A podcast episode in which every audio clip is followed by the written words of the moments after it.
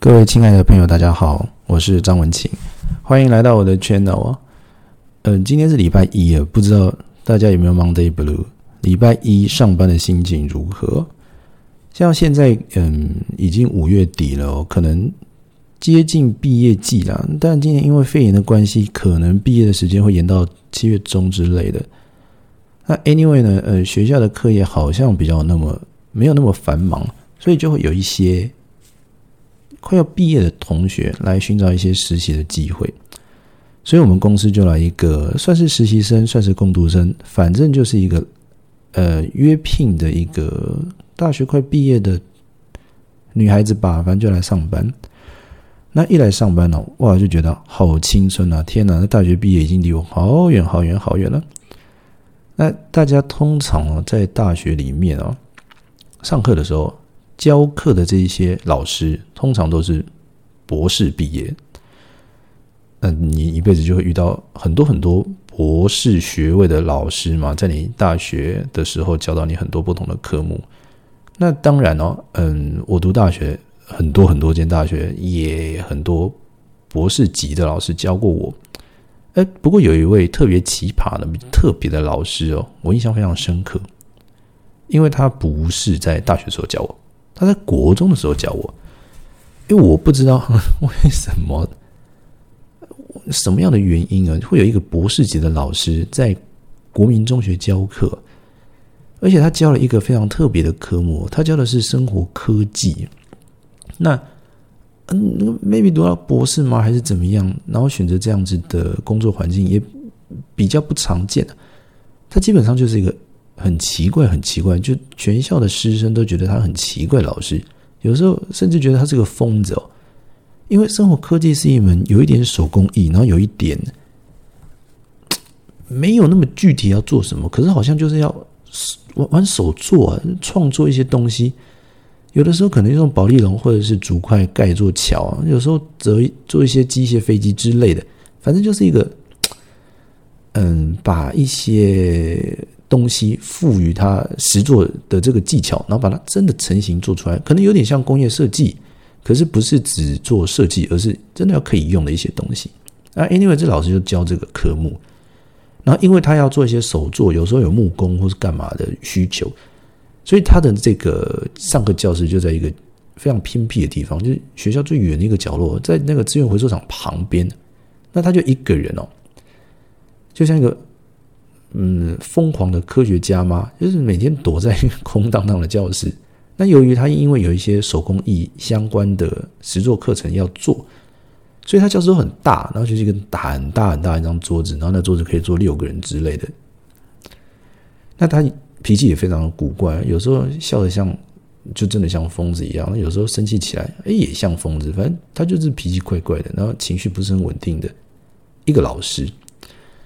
那有一次呢，呃，大家就要去上生活科技课，那同学就从原本上课的教室要走去生活科技的教室嘛。那走的过程当中，穿越超长啊，那时间又比较长，所以大家嘻嘻哈哈开的就就啊聊天聊得很开心，慢吞吞的就这样走到教室。走到教室呢，进去呢教室，大家也比较轻松，因为这是一门异能科类型的课程嘛，所以考试也不考那。你做一些手工艺都很轻松，所以大家就一继续闹，继续那边讲。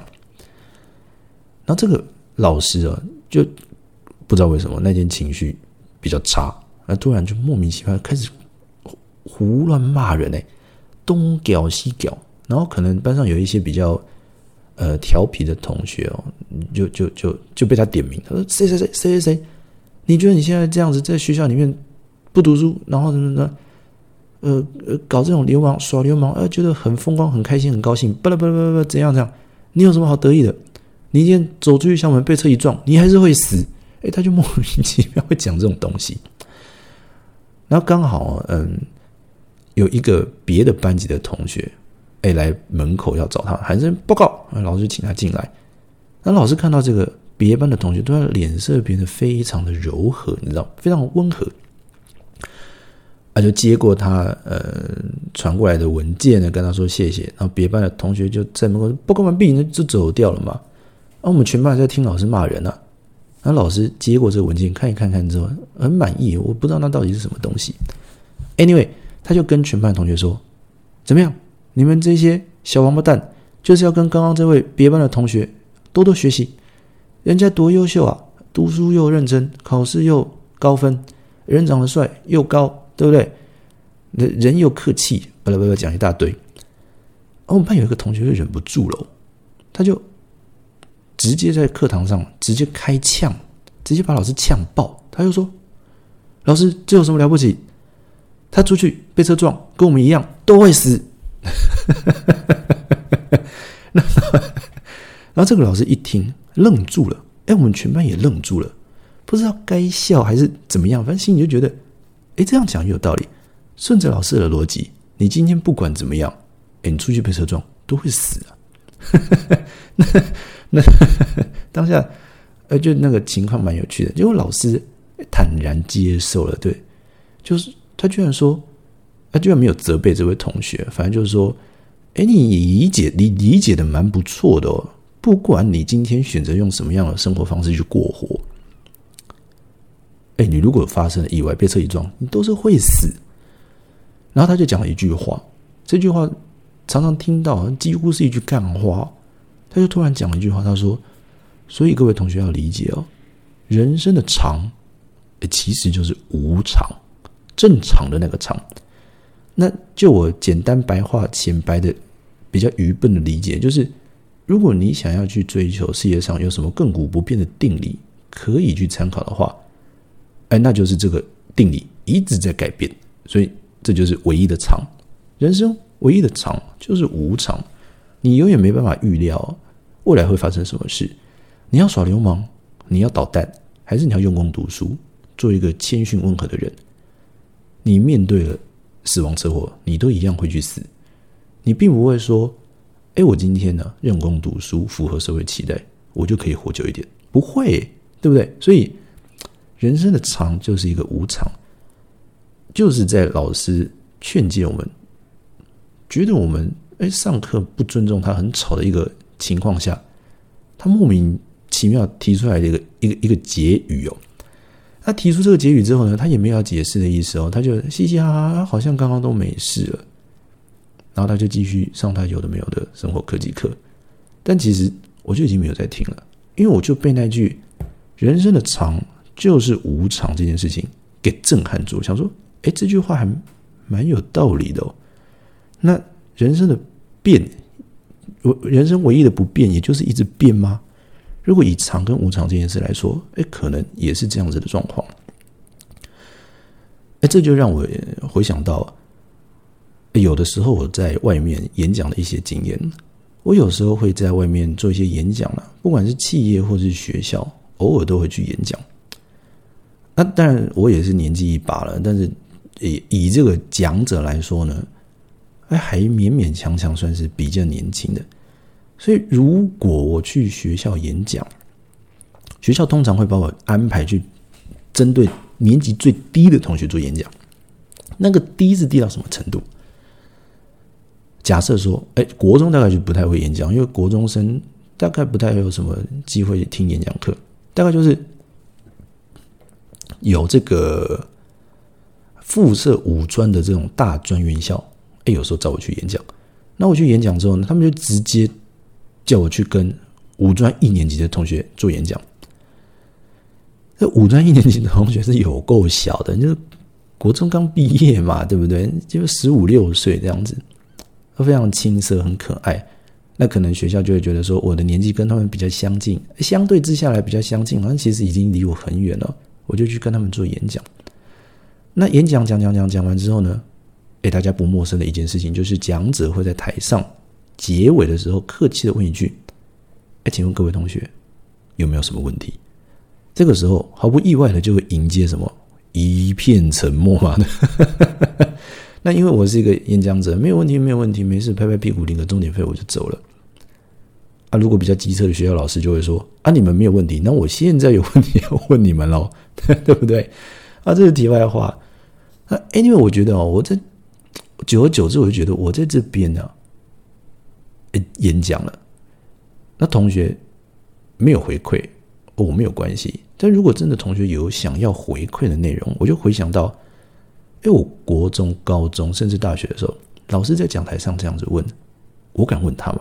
我可能是下课之后私下去问他，但是关于我这样的专题演讲，我下课就走了，他可能有事情也问不到我啊，是不是？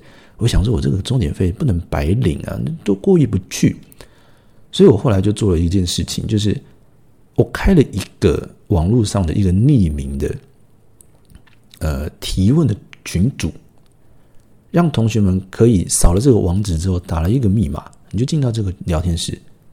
然后就在里面随意发问了，所以我就做了这样的尝试。那我做了这个尝试之后呢，我就后悔了。为什么呢？因为我演讲分上下半段嘛，我中间休息的时候，我会把它打开来看，有没有人问了什么样的问题，想知道什么样的方向答案呢？我尝试解释给他们听嘛。然后在下半场演讲的时候继续讲，然后我就打开那个聊天室。哇塞！直接洗屏啊！啪嚓嚓嚓嚓嚓，一大堆的讯息直接洗屏、洗爆、洗爆那个聊天室，就很像什么，你知道吗？就很像大家每天可能都会打开的一个 app，叫做 Line，就直接就像 Line 的这个聊天群组一样，啪嚓嚓嚓嚓嚓洗屏。那同学里面就就在里面闹啊，问一些有的没有的问题。那有的时候真的有一些。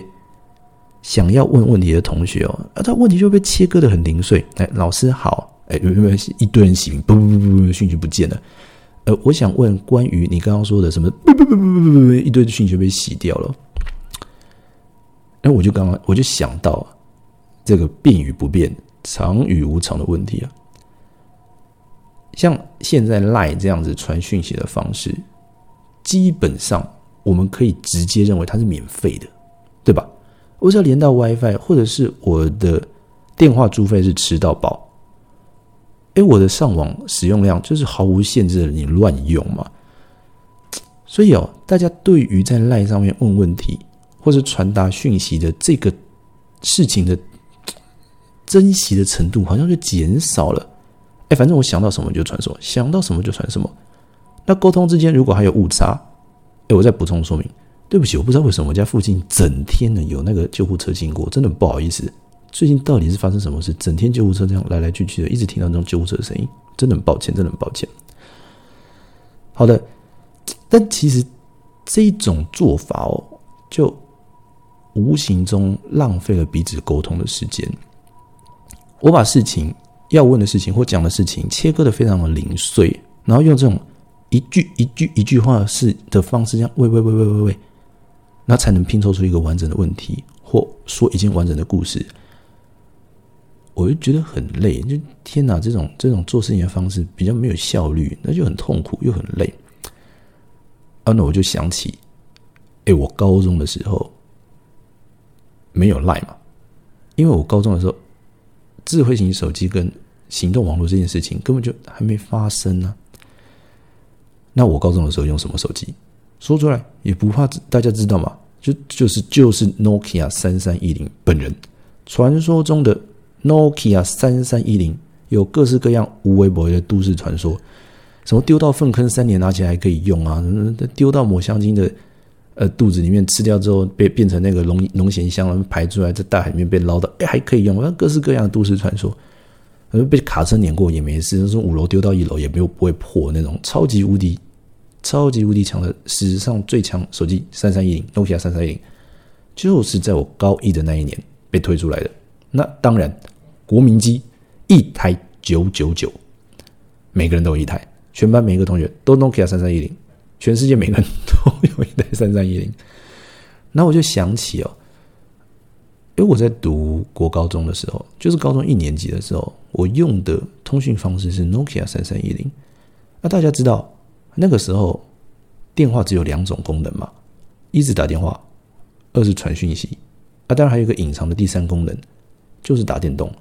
那每个人 Nokia 三三一零啊，它的五、八、九这三颗按键一定是很模糊的。有用过三三一零的同学一定知道我在讲什么，就是你要玩那个贪食蛇，你玩它的比较长的时候，你要把它从最左边移到最右边的时候，你要怎么样？你要先把它跳出去，然后回到游戏的时候，它会暂停，对不对？然后就要很迅速的从按键五移到按键八，然后滑到按键九，这样啪，它就会完美的这样往右转。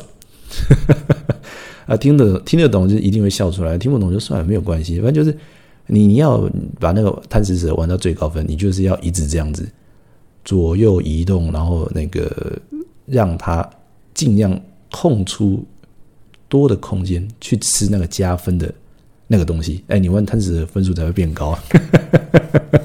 好了，所以大家的五八九这三个一定是很模糊的按键。啊，anyway 说说离题了，反正就是。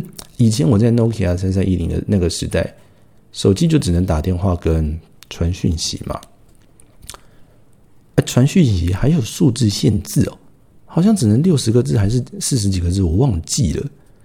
然后整个讯息量也有限制哦，你总共只能留存三十封讯息啊。哎，那再来就是，哎，它也是要钱的，你传一封讯息要三块钱呐。那大家可以想想看啊。今天大家的 line 打开，大概就是九九九加未读讯息，这种很恐怖的状况，讯息大爆炸。可是，在也没有很久以前，也不是十几多年以前哦。你用 Nokia 三三一零的时候，你大概一天不太会有什么电话，而你不可能讯息多到九九九加，然后那个手机没办法收，或者是讯息量太爆炸。那你打赖电话，基本上使用网络资费是不用钱的。那那个时候打电话一分钟是六到十块钱台币，所以你也不会有那种一直接不完电话状况。那在这样子的情况下哦，哎，我高中的时候使用手机的这个方式就是非常非常的精打细算了。为什么？你高中生没有收入嘛，你所有的钱都是爸爸妈妈资助你的嘛。那如果说你的手机费每一个月打超过新台币五百块，哎，那可能就有点多。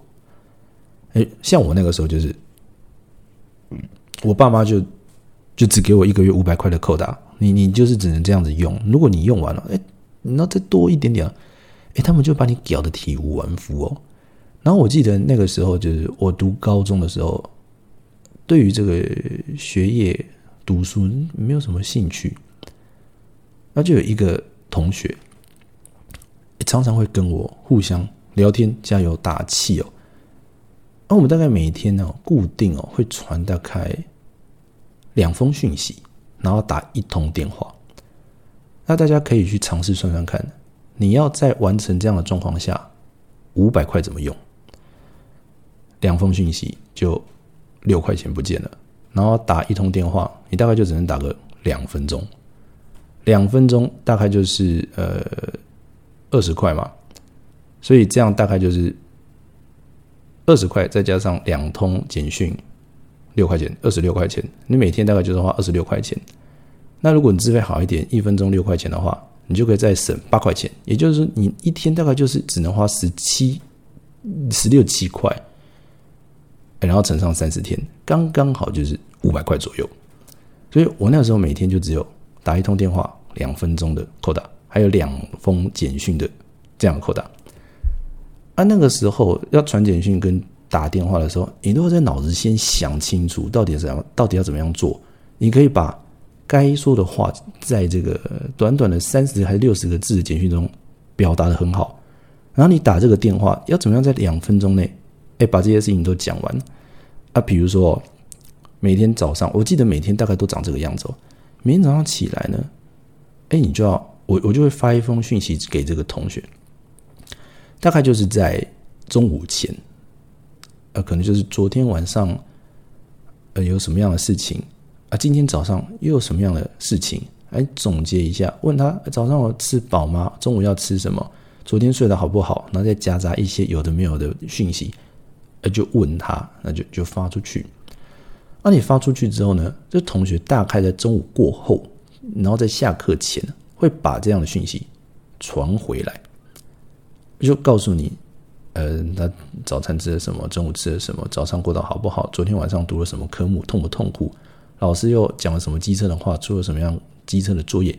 反正他就会把这个你问的事情总结成一个也是浓缩的小作文，六十个字的小作文传回来给你。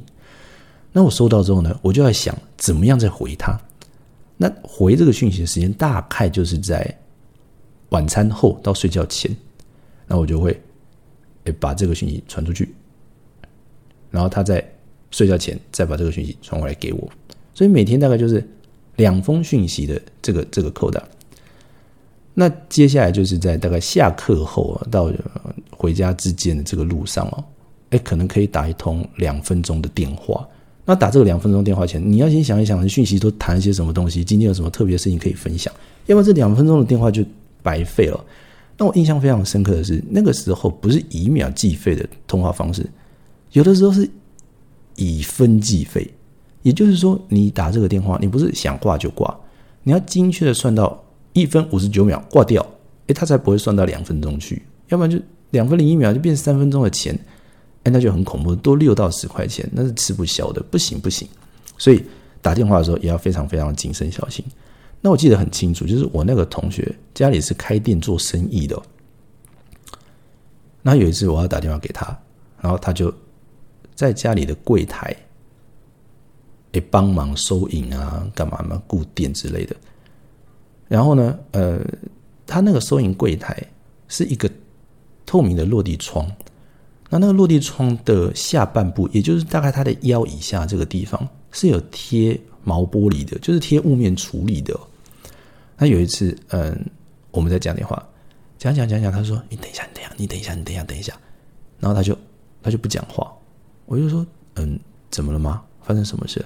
他说：“哦，没有，现在可以讲了，因为哦。”呃，刚好那个呃，有同校的或者不同校的同学下课了，那经过他家，然后看到他身上也是穿着这个高中制服，那就会多看几眼，然后他觉得很不好意思，他就会蹲下来躲到那个毛玻璃的下面，不让大家看这样子。然后我就脱口而出说：“哦，那是因为你长得漂亮，所以大家会想要看你。”那我讲这句话纯粹就是。发自于我内心这样的认为，当然她是一个蛮漂亮的女孩子啦。但她听到这句话之后呢，她就笑出来了，就是啊，你都胡说八道，乱讲一些有的没有的。那我突然就是觉得说，每天这样精确的传讯息，然后非常只是单纯的去关心对方今天过得怎么样，然后一起去发泄一些我根本就不想读这些科目、上这些学，甚至准备这些科目去考大学的。这样子的一个痛苦的日常生活纪实哦，就可以让我在无意之中对他说出真心的话，不带任何目的的。我想现在哦，如果长大到一个岁数，你突然说对一个女孩子说：“哦，你长得好漂亮。”别人可能会心里自带一个防御效果，说你对我有什么样的意图，或是你说这句话背后是不是要拜托我帮你什么样的事情，拍马屁之类的。所以在那样的扎实的讯息量下，我就觉得。那个时候传讯息真的是蛮蛮怎么说呢？蛮珍惜的啦。那相较于现在，你在那个 line 上面整天资讯爆发，我就觉得这件事情很没有办法适应。所以呢，再话说回来，我在演讲的时候，从那个公开的聊天室上面可以看到同学们的回复的这个状况的时候，就是。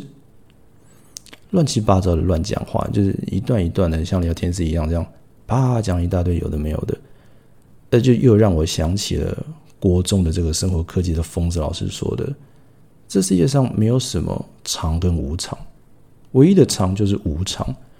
连现在这种讯息量接收的方式，跟以前哦也大为不同了。